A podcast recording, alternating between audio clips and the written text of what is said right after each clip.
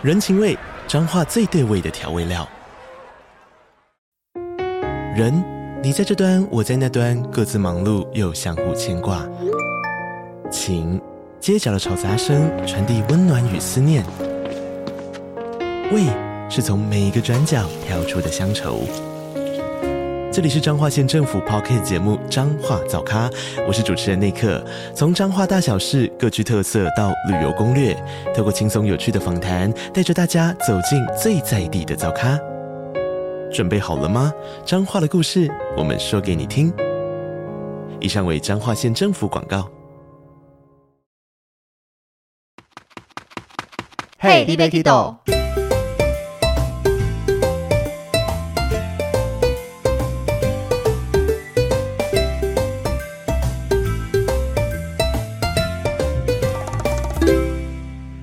大家好，欢迎收听《Hey, d b Kido》，我是维尼，我是豆豆。今天我们应该是一个最及时的一集，录音的时间是十一月一号的晚上，那我们上架的时间就是十一月二号凌晨五点，这一集就要上架了。就有一个神经病，我们是要把最新的这个情况跟最新的经验分享给大家，因为我们现在录音是十一月一号的晚上七点，我大概几个小时前才从国外回来，回到台湾。对他下午四点左右吧。我 landing 的时间是两点啦，但是整个忙完啊，大家集结回到家大概四点多。对，没错，维尼就是出了一个首发中乐团，应该说是我们公司的东南亚首发团，Number One 就对了。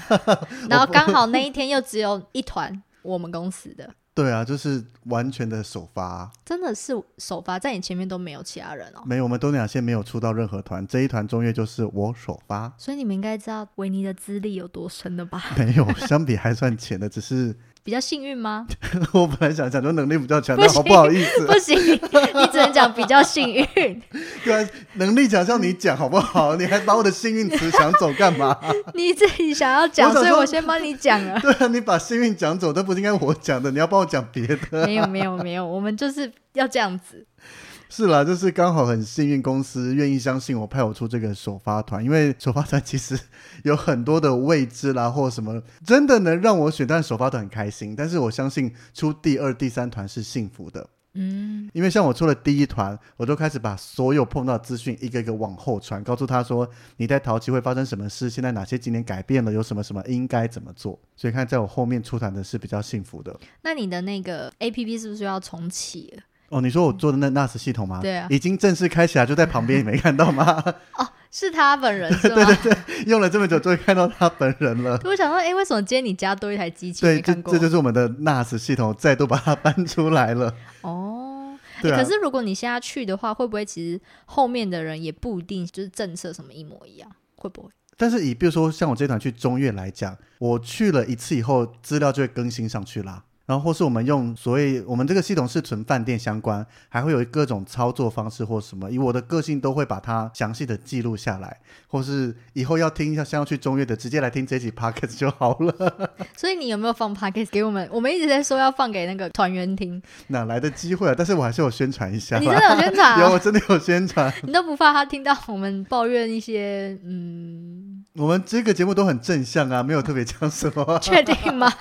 好，没事，我我担就好了。好了，所以这一集要跟大家聊的就是我们国门在十月十四号开放以后，终于我带了第一团出国去了，而且这个相隔很久哎，我一直在节目讲说，我最后一团回来是二零二零年的三月一号，然后这样算一算，已经有九百七十一天没有带团出国了耶。多那一天是谁啊？这个就是系统自己算出来的嘛。对啊，那中间虽然有带过柏流泡泡，但是从最后一团柏流泡泡回来到现在也是三百二十四天呢，快一年了。哎，所以我很好奇，你当初接到团的时候，你那心情怎么样？哎，先跟你们说，我到维尼要出发前一天，他才跟我说他要出团哦，很夸张哎。因为这个事情就是你也知道嘛，神神秘秘的在搞什么鬼？好，但我觉得你应该是想要保留一点自己雀跃的心情吧？完全不是，那不然呢？就是公司派出来，那当然这个大家也知道，现在是僧多粥少的状况。国外能成团就那几团，尤其是现在很多领队都回归了嘛，除了我们原本在带国旅的领队以外，那大家都很想带团。所以我觉得这种万一消息传出去，因为我的资历真的在我们公司不算特别的深，那有些可能比较资深前辈啦或怎么样，他们可能也会想带团。我相信当领队大家都想带团，那如果提早知道消息，会不会去公司吵还是怎么样？这个这只是我的想象猜测啦，所以我就觉得公司派我，他们也没公告，那我就也默默的，就是。对，连豆豆都没有讲，一直在录这集之前跟豆豆讲说，我们要来聊一个，就是一个跟疫情我跟你说，我往前面滑讯息，他就突然敲我，就是今天就是上架的前一天要来录音。就是我们要录这一集，然后隔天就是几个小时后马上要上架。对，我想说到底要讲什么这么重要？他就说，因为有听到公司一些什么出团的资讯啊，想要马上就是一些。什么疫情相关、国门对开后的政策啦之类的，结果就是在我出发前一天交团后才传讯给豆豆说，我们今天其实要录的是我带第一团的这一些相关的事情太夸，张了，就是对嘛，怕不小心乱传嘛。我当然也相信这种，当然这不是坏事，只是你一不小心讲出去，也不知道会从哪边传到哪边那个。对啦，我懂你的意思啊，所以你还没告诉你心情到底是怎么样。很开心啊，就是能被选为担任首发团出去，这个 好我 我想讲，要是我是你，我会很骄傲啦，好不好？就是 我会觉得，是哇哦，原来我在大家心目中还是很不错的嘛。至少公司的主管们的心目中了，因这个我帮你讲，好不好？因为能当首发团，或是这在这种未知的状况下出发，其实老实讲，不是每个人都可以。当然不是说带团能力不好的人不能出，但是每个人带团有不同的风格。那我的风格就像我们的 p a c k e t 一样，一直是这种知识型的，一直是详细型的。就像博流出了第一团回来以后，生了一叠厚厚的各种平面图、路线图啦，所有的操作 SOP。我相信，因为博流的这一个我自己做事的模式，让公司看到，觉得说，诶，让我出第一团好像。他们也可以安心，我也可以交给后面的人一些，让他们更方便。嗯，我觉得是啊。而且，其实，在疫情前，我已经出了好多次的第一，我觉得这个就可以专门来录一集了。那博流也是第一嘛？然后还有像是第一次的过夜船，下龙湾过夜船，宿务新机场是我第一团去的，还有好多好多的。那那有一段时间进公司，他说：“维尼，你要准备出一个全新的东西了。”我说：“怎么又是我要去探险所有的事情？”对，很不错哎哎，可是那你这一次就是心情很愉悦之外，你会不会很紧张？就可能你之后到公司要交团啊，或者是说要听一些注意事项，或者是你可能要打电话讲说明会，你会很紧张吗？其实相比博流团，这次没有任何紧张感呢。嗯，因为博流是我完全没去过的地方，所以人生地不熟，再加上所有的东西，机场那个时候博流泡泡是全新的，就会完全不知所措，你没办法有一个设想的画面。可是这一次中越我也去过了，那机场其实在国门开以后也恢复到可能跟之前差不多，加上我自己九月也去了一趟美国，有在台湾机场出入境，就觉得那就跟我们以前带团的感觉差不多啊。所以不太会有所谓紧张，反而是开心的心情多一些，就终于要上团了。那会不会有一些什么小小的 mistake 啊之类的？当然有啊，像我觉得光基说我讲的，相比以前就是在正常带团期间讲的基说，我这次讲的好烂哦。废话，这 那么久，九百七十一天没有带团呢，怎么可能？除非你是完人呐、没有这种人嘛，我有有点后悔，我们没有在 podcast 录机说相关的内容，就是直接放吗直接？传链接过去来请听，可是你要各国都要放哎，我们就有好多集可以聊啦，对不对？今天要去哪一个来连接，请发过去，还可以增加我们的收听率哦。那就是以后叫那个公司帮你配那个耳机，就每个人戴上就好了。不用啦，我啊不是鸡说啦，是那个那个说明会。行前说明会，对，行前说明会，嗯我刚刚讲的很烂的第一个是行前说明会，因为我当然有把一些该讲的列下来，但是你自己知道那个讲的顺畅度有差。然后跟客人在问问题或怎么样，以前就是好像一个很习惯性的动作，现在就是哦，你问这个哦，那我讲完这个，我我我还要讲什么东西啊？会自己再思考一就下。有没有什么哪里漏讲还是怎么样的？对啊，那这个也延续到我自己交团。以前到公司交团就是坐下来，资料袋拿过来后开始啪啪啪啪啪一下就弄好了。这一次我当然还记得，第一个要先对护照姓名、跟我们的越南签证，还有电子机票上面这三个一定要完全一致。然后对完了以后，我就突然想，啊，我还要干嘛？我是认真的在想，我接下来要做什么。后来看一看资料，哦，我要对合别组跟行程，然后对完了这两个以后，就再想一下，还有什么没做吗？分房 对，分房表我习惯会画荧光笔，上面就是把同一组的画同一个颜色，我比较知道说哪一组哪一组这样子。在做完了以后就觉得好像还有事情没做。画机位呃，没有没有，星宇航空不能画机位。哦，好，对，这个我有问过，然后后来想一想才发现，哦，护照自带，我会在我的分房表上做记号，我也忘了写上去了。对，就是这种诸如此类的小东西。而且整个弄完后，突然想，我应该边听我的 podcast 边 做交团的动作吧？我记得我们 podcast 有聊到交团的内容啊。有领队的日常，对啊，工作日常我忘了听诶，我觉得你会越听越乱吧。应该不会，那是我自己讲出来的话，应该可以照着他的步骤来做吧？但我觉得应该除了这个之外，应该还会有一些别的吧。是他是是怎样看不起我？我觉得我一直犯错，是不是啦？不是，我是以一个正常人的心态，觉得一定就是会有一哪些东西 lost 掉了。有啦，我其实以前都会再把一张分房表带走，然后这次也忘了带。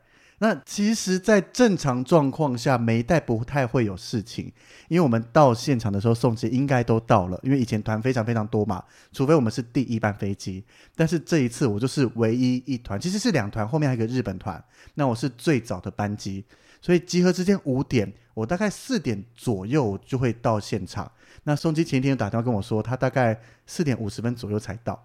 然后想说也没问题，反正我就先集合一下客人。结果到机场，我那个正式摆好，就是行李推车啦，然后那些布置好以后，突然发现，我的板夹上面是空的耶，我没有任何东西可以点名哎，我突然发现我该怎么办啊？对啊，你那时候怎么了？就是我没带分房表啊，对，我是说，那你之后怎么处理它？就是我上手机，我们的系统上还是看得到旅客名单，就把它 print screen 下来。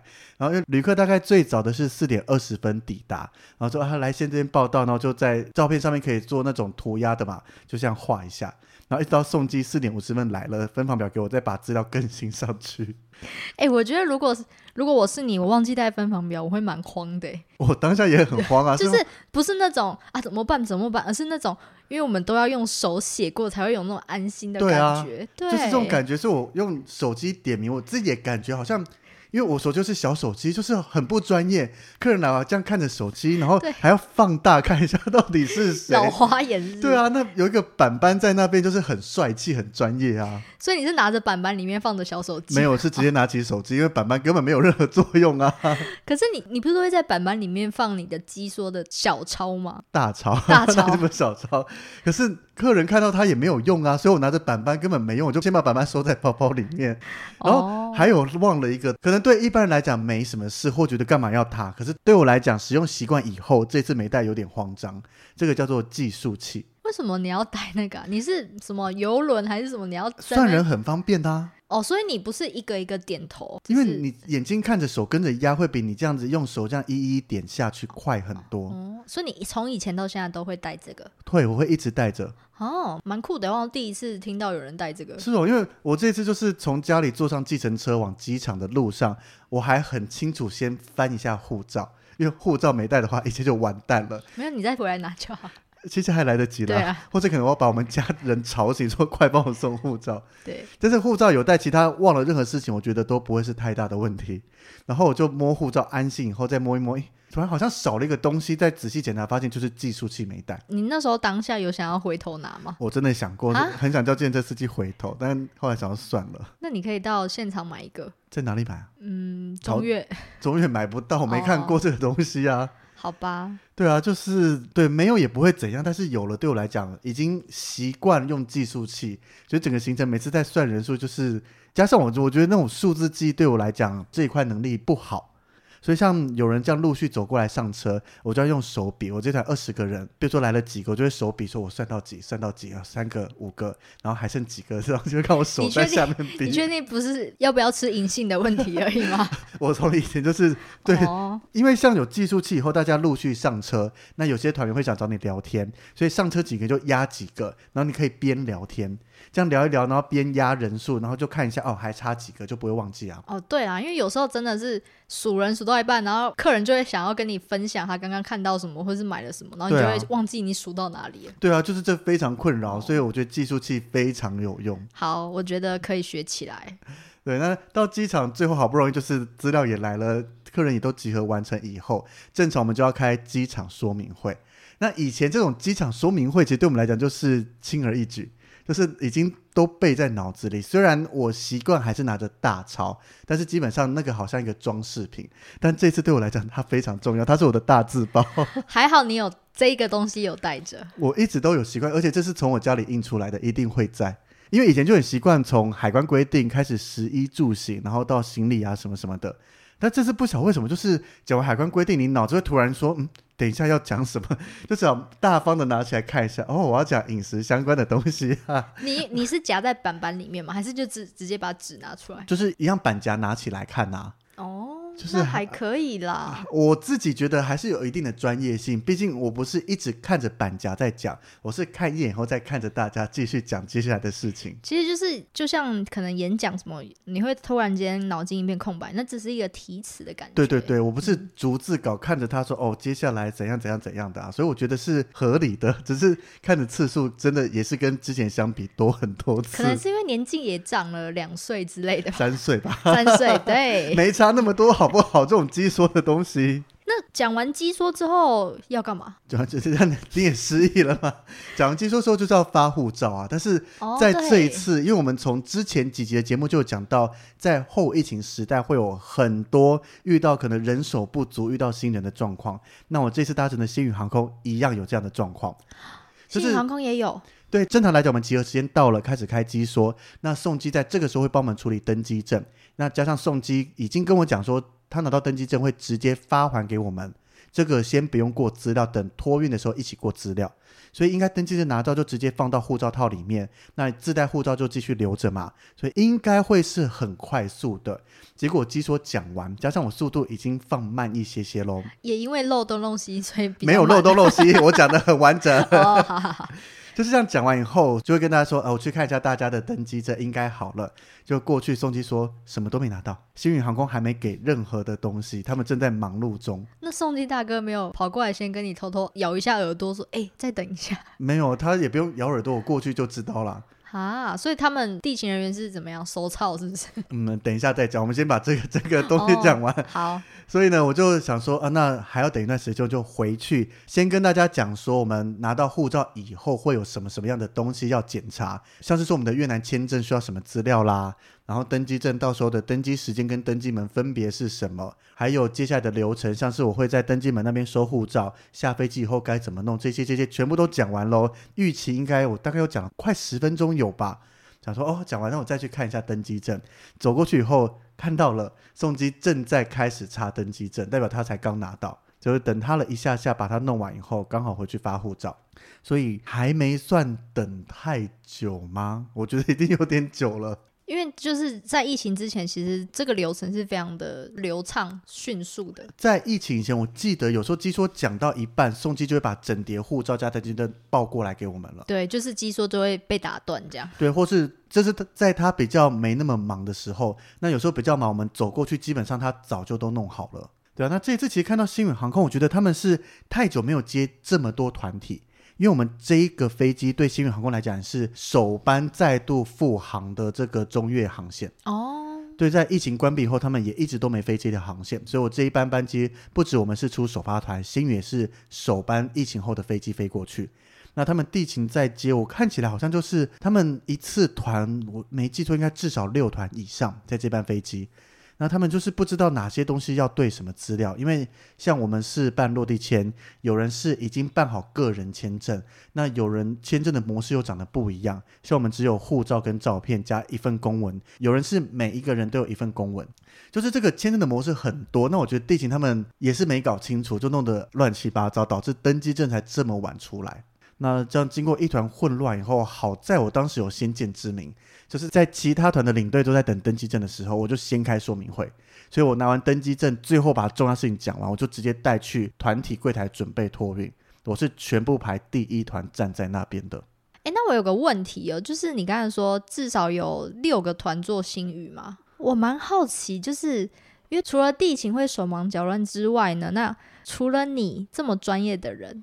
其他 的领队有没有就是可能被你瞄到或听到，他们其实也有一点小 trouble？因为其实就我看起来，应该大家都是颇资深的，就是至少不是那种一看就是很年轻的菜鸟。我我觉得应我应该是里面比较菜的那一个，但是我这就不得不讲了，我的隔壁团，我我们就不公布他是哪一家，是真的不 OK。好，他在跟他的团员讲，那时候还没开始基所，但是很多团员，尤其在疫情后出国，其实大家习惯的消毒酒精都会随身带嘛。他们就问这位领队说：“酒精可以带吗？”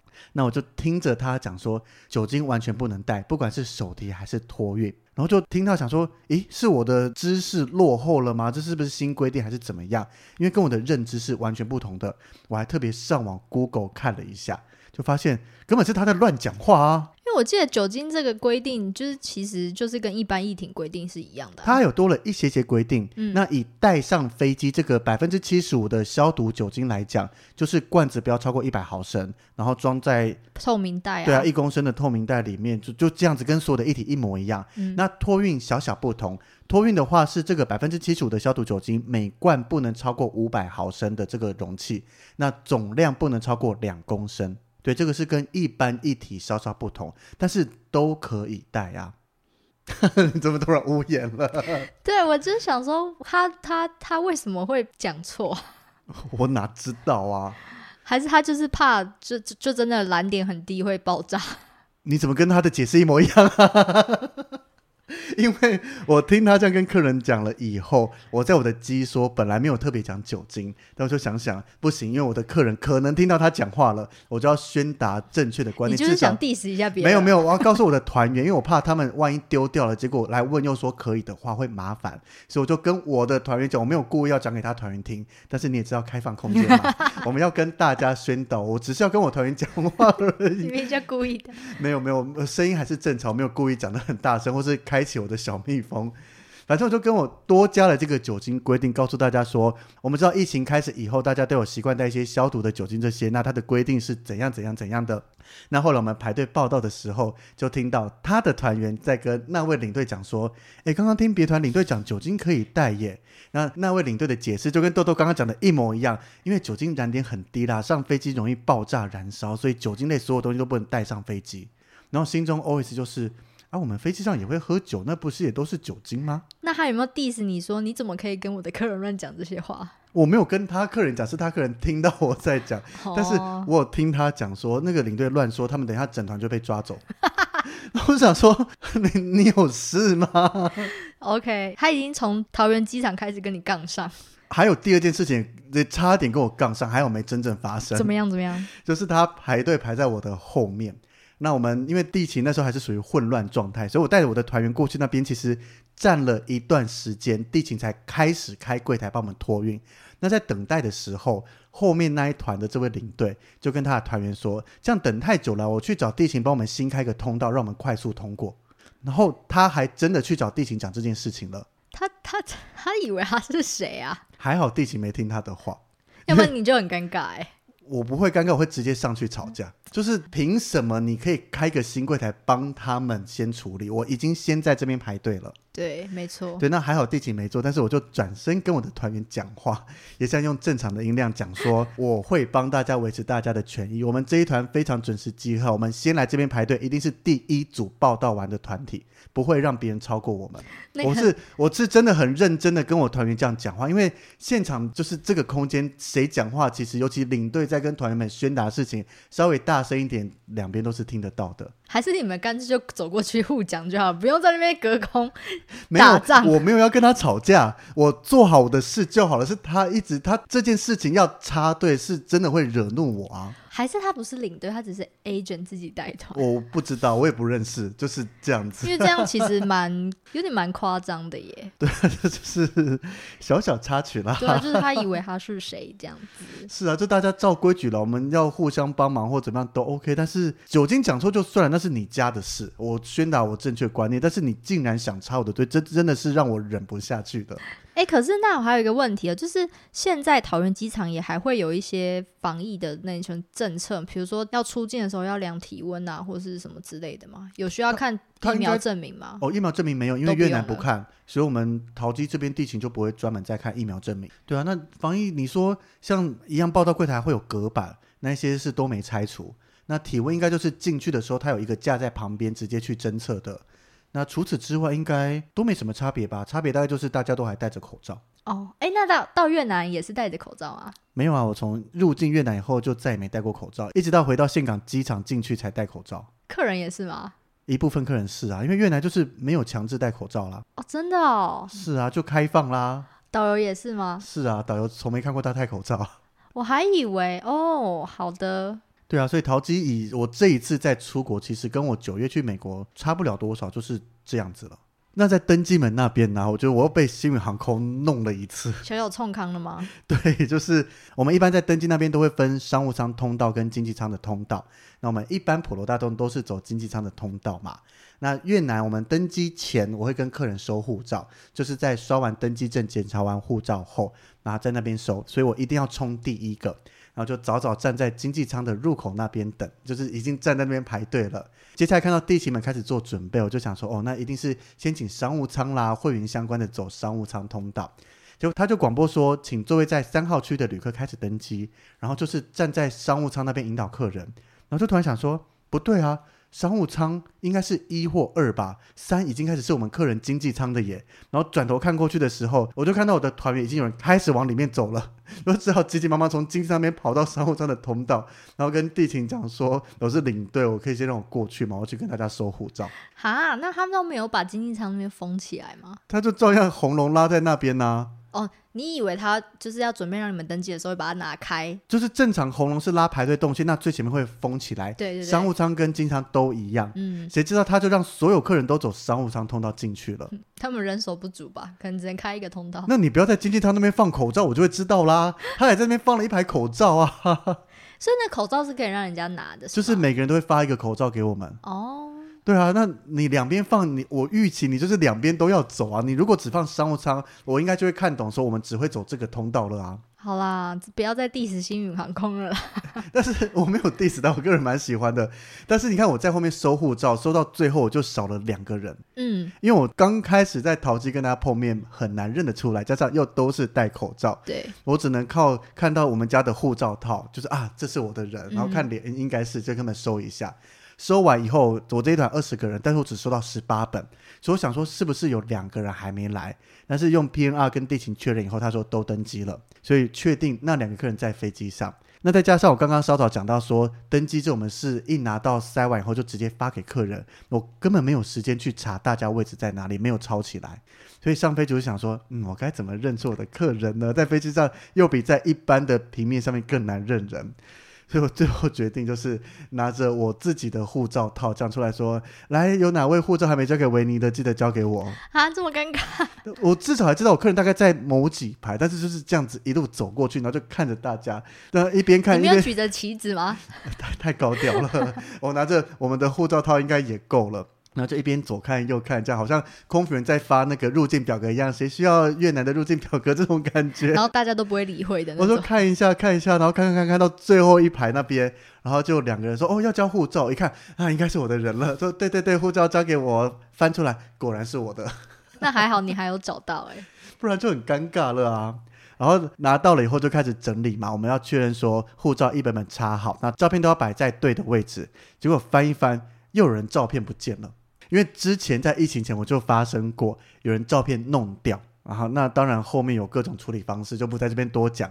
所以这一团我特别强调，大家拿到护照以后确认照片在里面，而且不要弄掉。那这个我就猜想他应该是自己拿起来好好保管。那再加上这个人的这一组，我对他们几个人有印象，我就想再度站起来往后面找人，然后看看看就看到，哎，我知道这个人是他们这一组的其中一位，我就说，哎，请问你知道这个某某某坐在哪里吗？他就看一下，哦，就坐在后面三排后面那个蓝色外套的，就顺利的找到他了。好了，还蛮幸运的啦。我当时在这两个要找人的时候，我很认真的想过要不要跟空服员讲说借我一下你的舱单，因为舱单上面有所有人的英文姓名和座位号码。我以为你要跟他借广播器。你 说拿着电话起来，请某某某先生、某某某小姐把护照交给坐在第二十一排 C 的维尼哦。我以为你要这太 over 了，我不敢坐，太夸张了。顺便夸，顺便那个推销一下，嘿，你被 k 到。大家在非常无聊的的时候，请收听嘿那边都反正飞机上有 WiFi 嘛，对不对？不可能啦，这太高调了，好不好？哦，好吧这，应该会被贴上爆料公社之类，就这个领队想红吧？对，然后又长得很像维尼。呃，戴口罩看不出来，飞机上全程要戴口罩。哎，那我私心一个真的私心想问哦，你去程吃的是素食餐吗？去程公司有帮我们订素食餐，嗯，就是我们一样习惯，最后上飞机，然后查完这些人坐下来以后，我觉得那个负责给你的姐姐应该想找我想到疯了，因为这个位置人一直不在。她找我就说：“诶，王先生有订份素食餐。”然后就说：“对，但是如果有多的巴拉巴拉之类的，就大家想听可以去听我们的 那对工作日常那一集有聊到。对，反正就是这是公司帮我们订，避免客人吃不到。那当然我们自己是像我是肉食主义的嘛，我们一吃无那叫什么一餐无肉就不开心。无肉不欢这样子啊。然后刚好我觉得我很幸运，他在对餐的时候，在我后面一排的窗户，我记得很清楚，那个人正在跟空服员吵说：“啊，我早上是吃素的，怎么没有给我吃素的那你现在就可以很合理的说，哎、我有哎、你要不？”要？我就跟帮我对餐的那位空服员讲说：“诶，他是没有订到素食餐吗？我的可以直接给他哦，因为是公司帮我订。”然后他说：“你确定吗？那我就拿给他了。”我说：“OK，没问题的。然后你还要一副嗯，没关系，我没吃哎，素食，没关系。那个不是我的团员，哦，对，就不用演这么多戏，就直接跟他讲送他，我不要。然后你的就跟他换了，这样。就是我把我的素食餐送他，然后我就有一份完整的餐可以吃了，我就有胡同烧肉可以吃了呢，好开心哦！听说你对就是星宇航空的餐食满意度蛮高的，应该说，疫情前我搭过一次星宇航空，一样飞中越，那那一次我也顺利换掉了素食餐，吃到胡同烧肉。但是我在我的个人游记上面有讲说，我觉得我当时吃到那个餐盒好像热坏了，就是热过头，有一些硬掉焦掉的。但是这一餐呢、我吃到就是真的很赞，很好吃诶，正常的餐点啊，好想吃哦，可以开张机票过去啊。就为了吃一个胡同烧肉吗 好像直接去胡同烧肉吃比较快，对不对？不过听说你对他们的调酒也是蛮赞叹的嘛？我觉得好喝很多，因为同样在，请问有人在上班前可以酗酒吗？我怕回程喝不到吗，没有酗酒，品尝了一下他的调酒。就是本着一个领队的个性，我喝过才知道回程要不要跟大家推荐嘛。然后有人上飞机还在传讯息给我之类的，就是可能飞机有免费 WiFi 啊，不用白不用啊。就是整个好像出去玩很 chill 哎、飞机上我们不是一直都这么 chill 吗？有空服员在啊，那我还叫维尼赶快睡觉啦，我还是有睡一下，就最后吃完饭降落之前，还有时间睡，还是有一下，因为累了嘛，我整、哦整 整晚没睡啊。太兴奋。OK，对啊，那这个调酒，因为我在疫情前喝过它的这个湛蓝宇宙一点零，那我当时在我的游记上给的评价，老实讲没那么好，因为我觉得就是很单调，没什么特色。但是它改了二点零后，好喝很多。但是我觉得你要爱喝甜的，会更爱它。因为它是用琴酒加上乳酸饮料，就是那种酸甜酸甜，还有一些琴酒特别的酒感，我觉得很好喝。但是如果以一个正常评价来讲的话，它稍甜了一些些。那还有另外一款，而且像我今天在飞机上要跟空服员点调酒的时候啊，因为去程我就两种都有点到，那回程它好像政策改了，变成去程提供一种，回程提供一种，哦，就不能选择这对，就变成经济舱的鲜语特调在同一个航段上面只会有一种。那很幸运的回程提供这种是我个人比较爱喝的，它是星空 Mojito。那我们一般的 Mojito 是用莱姆酒，然后再加上柠檬、莱姆之类的嘛。那这个它把它换成 Whisky，然后加上柳橙。虽然它的介绍上面是说用各式蔬果，但是我只喝得出柳橙这个味道，我也不知道它到底有没有加其他。我有空再问一下在星宇里面的人好了。可是 whisky 不会很浓吗？我觉得去成它酒是不是不小心放多还是怎么样？两杯酒，尤其后面这个 Mojito 的那个酒感特别的重，可是加上柳橙，再加上大量的冰块，我觉得很好喝。是去程真的喝完两杯以后是有一些些感觉的，然后下飞机这样嘻嘻哈哈这样？没有没有没有没有那么夸张，是哦坐在飞机上的时候就是有点 feel，但是没没那么 over 了，酒量没那么差，然后下飞机一切都正常，没有事情，没有闻出来，哎，维尼刚才喝酒、啊，完全没有才那两小杯，好不好？哦可是跟回程相比，回程我觉得它的整个比例就抓的蛮 OK 的，酒感没那么重，可是是有层次的。所以这一杯星空 Mojito 我觉得是更胜过湛蓝宇宙二点零的。好啦，不要再多讲这个餐的部分，人家以以为星宇航空他找我们叶配，如果他愿意，我很乐意我也帮他做一很愿意，集。我我非常愿意。再再加上就是赞助我们去搭个某一个航段，随便都可以，，不用下飞机也没关系。也 也行了。但我还是想下飞机一下，既然都给机票了嘛，那个要停多久，我们可以自行决定啊。不是啊，他们前一阵子不是有就是在那个天空上翱翔的个那个我不要，我要真正能出国，让我们落地晃一下。你不要要求这么多。重点是他还没找我们叶飞，要求什么如啊？果是只是在天上飞，可以找豆豆就好了。现在也不会有这个航程，现在都国门开，正式出国了。好了，好啦有骨气一点，我们要出国，要抓到这个赞助。我们加油。好，有在听的新宇朋友们，可以帮我们牵线一下，我们很乐意。长荣、华航也可以啦，国泰也 OK。国泰最近可能比较困难一些哦，但是我喜欢日航，我们在机上直接来录 live podcast。你疯了吗？好，那所以在机上应该就是非常 peace 吧，没有什么大事啊。隔壁领队没有来乱吧？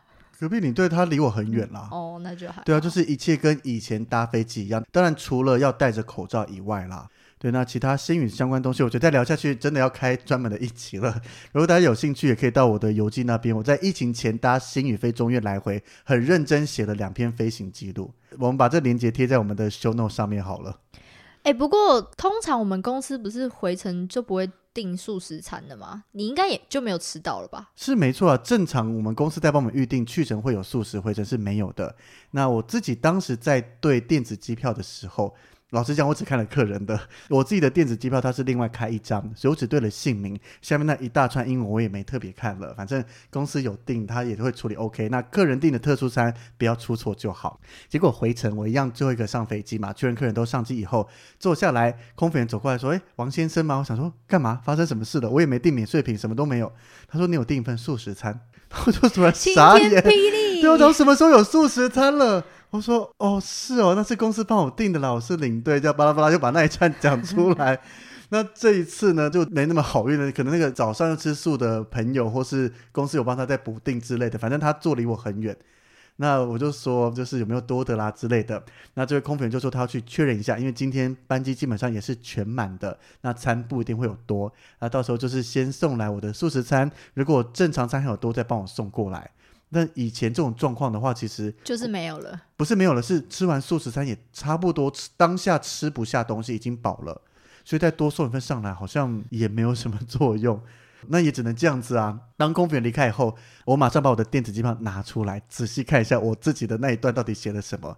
真的去回程都是素食餐呢、你本来还想要想说，不可能吧？对啊，我想说公司真的有帮我订了吗？然后一看，真的，那的确是我自己没看到。如果我有看到的话，我应该会把回程的赶快先处理掉，或是跟公司讲一下说，诶，只有去程我保留，我回程我要弄掉喽。哦，果然是大牌才可以，才哪有讲。你回程被定素餐，你不会弄掉吗？我会前一天晚上再把它搞掉。前一天有时候怕来不及，或是一忙会忘记啊。哦，而且公司政策就是去程要素食餐，回程不用啊。嗯，对啊，但是当下真的是一个 surprise，竟然还有素食餐。噔噔，那我就想说，好吧，就调整心情为就是，那我来吃吃看新宇的素食餐如何好了。就是像豆豆之前讲的嘛，你没吃过他的素食餐，怎么知道好不好吃？好吃？对啊，但是我还是想吃肉嘛。然后过没多久，有没有？因为我回程坐在第一排，那空服员是用便条纸来先给我们点餐，这样他到时候送餐比较好送。他就问了我右边两个人要吃什么，以后就问说，哎，那你要吃什么？我想说，诶，问我，我是说我刚刚是就是公司有帮我订素食餐那、刚刚有一个人说要帮我确认，是有确认好了吗？他说哦这样子哦，那我要帮你再确认看看。我还想说，我是不是直接点就好？我是不是多嘴多问了这件事？要是我就直接点。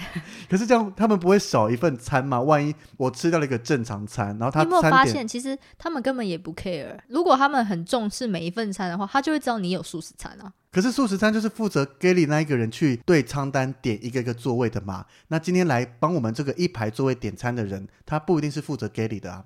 是吗？不，他们不会每一个空服员都知道，就是今天有多少素食不会不会，哦，他们是负责厨房的那一个才会负责点餐，那他会拿着餐单去一一确认座位在哪里，那把它写在一个贴纸上面以后贴上去，其他空服员就是看着这个贴纸去说啊，素食餐是十三 A 这样子送过去。嗯，OK，然后接下来再过没多久，餐车就推到我旁边来，就开始发餐。那通常因为素食餐或是特殊餐一定会先送上来，所以我大概就知道应该稳了吧。所以他一样先把我旁边两个有预先点餐的送上去以后，他就说：“哎，先生，那你要吃什么？”我就说：“所以我的素食餐是确定取消了吗？”但是这个是第三位空服员，不是刚刚前两位。他说：“哦，有今天餐有确定多。哎、如果是我到第二个，我就会放弃嘞、我没有还在那边等到第三个。没有等啊，因为那个时候餐也都还没上来啊。哦，OK，就是我，我真的是为他着想，不然我可以装那种打死不认说没有啊，我没订素食餐啊，先生电电子机票拿出来我看一下。谁会有电子机票啊？一般旅客来讲的话，OK，他不一定会随身带在身上，尤其去程可能要，因为我们要入境，回程可能早就丢掉了吧，又用不到。所以最后就是有给你荤的，对啊，我就在汉堡排笔管面跟咖喱鱼之间做了选择，有需要讲到那么 detail 吗？难得嘛，这个失而复得的正常餐啊。所以你应该是选汉堡对吧？诶，为什么你会这样讲？你喜欢吃肉啊？可是我通常会饭优先，只是咖喱我怕辣，所以我的确选了汉堡没错啦。哦，OK，还是他其实汉堡肉是素食的，你不知道？怎么可能啊？未来肉啊，没有，那是牛，因为有哦后面那一排就会说那个是牛肉吗？他说对，是牛肉。哦，OK，对啊，但是这个惊喜真的对我来讲有点大。原本已经那种要下团、搭上飞机准备下班的心情，然后在飞机上想说开心一下，又点可以影片来看呐、喝个调酒，对啊，来个调酒，然后再吃个餐，看今天有什么选择。然后数一下钱呐、有没有？没有钱回到家才会数，哦飞机上人太多了。哦，OK，没有这个 surprise 也是啦，为这个这一团做一个特别的 ending。好烦哦，就吃素食餐会怎样啊？我就是不想要，我想吃肉嘛。好啦，这这也会让我之后再有其他国外团，我一定会对领队的餐到底去回程是点了什么餐，一定会对。我一定会做这件事情。那你会不会明天去结团的时候 跟公司 argue 一下，为什么回程也有？是不是订错了？我觉得你越来越懂我了。我其实 我不会跟公司所谓的 argue，但是我会跟公司的团控没有没有都没不要这么负面，我是会讲出说有这件事情，因为 团控一定会问我说第一团发生了什么事，还是有没有什么状况之类的嘛。他没有想要知道你有没有吃素食餐这件事。可是会我我会跟他讲，我不会用抱怨的口气，嗯就只会说，诶，公司政策不是只有去程吗？你们这次回程不小心帮领队订到了餐，这样子，因为，毕竟团控还是派我团的人嘛，不能 还是 boss 没了，就是这种没什么好抱怨的，但因为难免忙中有错。就像有时候他忘了订，我们也不会去 diss 他或怎么样什么？你会很开心吧？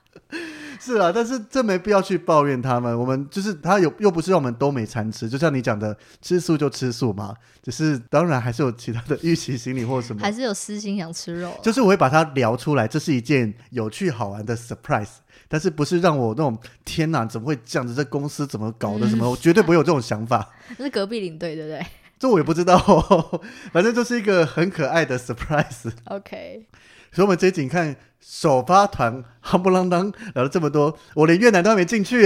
我们还在桃园机场 的飞机上呢。其实我们在录音前，我也我一直很担心到底有没有东西可以聊。维尼刚刚还在那边说，我还不知道聊什么呢。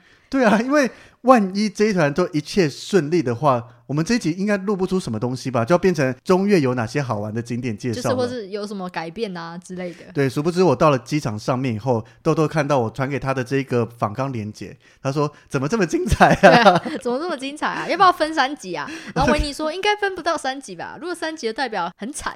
就是代表我后面拼命在出事，才有这么多内容可以讲啊！那你们知道我们现在要准备录第二集了吗这是我用血泪换来的。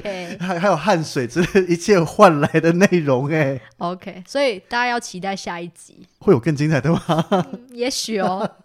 我觉得光这些就已经够混乱、够忙了。会不会有些领队听到说，啊，现在出国这么多事情，就不想要带团了、啊？也有可能，我觉得不错啊，可以让旅客听到，就是刚刚国门开出去，领队可能会遇到一些小 trouble，所以旅客呢就会特别体谅领队。我觉得换另外一种说法，就是现在国门开了以后，大家请跟团，这样你遇到任何事情，领队都会帮你处理哦。嗯，对对对，可以可以可以可以，很棒。真的啦，就是其实很多节目都有在聊这个。你在后疫情时代出国，一定会有各式各样班机时间被改啦，或是地勤操作不熟或怎么样。那如果你不知道该怎么做的状况下，其实你不能预期对方一定知道怎么做。可是有时候损害的是你自己的权益。对，那今天旅行社出去有领队会保护大家，帮大家完成应该有的事情。对，就是困难困难之处都由领队来承担就好了，你们放心的玩。对，但是请找一个优秀的领队。是的，没错，就是维尼本人。没有不止我啦，如果团都给我带，我也会受不了。不会啊，我会替你拍拍手。请找优质的旅行社。然后套句哈太太的话，然后上了这一集之后，下面就会有人留言，所以维尼到底在哪一间旅行社我们？其实已经说过这种留言了，但是我们是不会讲的。有缘你就会遇到我，好吗？对，只要你遇到有人在宣传 “Hey, l i v e Kido”，那个就是维尼。我不一定会美团宣传啦，但是如果是听了我们节目，又刚好在我的团上发现，诶，你的领队在自我介绍的时候讲维尼，你应该会对这个声音是有熟悉感，应该是认得出我才因对因。为维尼维尼在私底下聊天也是这种音频跟语调语调，没错。对所以就是，如果听众们刚好在我的团上做的团员，请来跟我相认，因为我认不出你们，我们不会可以知道听众是可以干嘛？可以谁啊。获得维尼签名照一张吗？你要的话，我可以跟你合照啊。我是真的有听众要跟我合照啊。哦上次我去参加哈太太的现场分享，然后就听众说你是维尼吗？就突然有一种，诶，我我什么时候我有粉丝了 明星的感觉了，要跟我合照哎、哎那他那一张要留好啊。如果我们以后大红大紫，那张很贵哦。我们希望有这一天。好了，可以 ending 了。是，所以我们今天就跟大家聊到这边了。希望大家，不论你是从业人员想来听一下国门开启后到底带团会有遇到什么状况，或是你是旅客还在思考着要不要出国，也可以来听一下，说现在到底有可能遇到什么事情。那如果你自己要去玩的话，你有没有办法来面对这件事情做处理？没错。那如果你对出国或是后疫情时代，就是国门刚开出国有什么问题的话，也可以来问问我们。如果我们会的话，基本上我们应该都要会啦，嗯除非太艰涩，你不能问说哪一个国家哪个景点发生什么事情，这个 我们没有办法全部都去过。但是，一些基础的东西或是怎么样，就像我们从以前到现在聊了这么多一些知识相关的，或是我们现在亲自经历了各种事情，可以去推断说，那你可以怎么做会比较好一些。嗯，没错。那我们这集就到这里喽。如果有喜欢我们的话，可以在 Apple Podcast 给我们五星的好评，也可以在 IG 粉砖给我们留言互动。没错，那我们每周三都会固定上一集，欢迎大家准时收听。那我们就下礼拜见喽，拜拜。拜拜。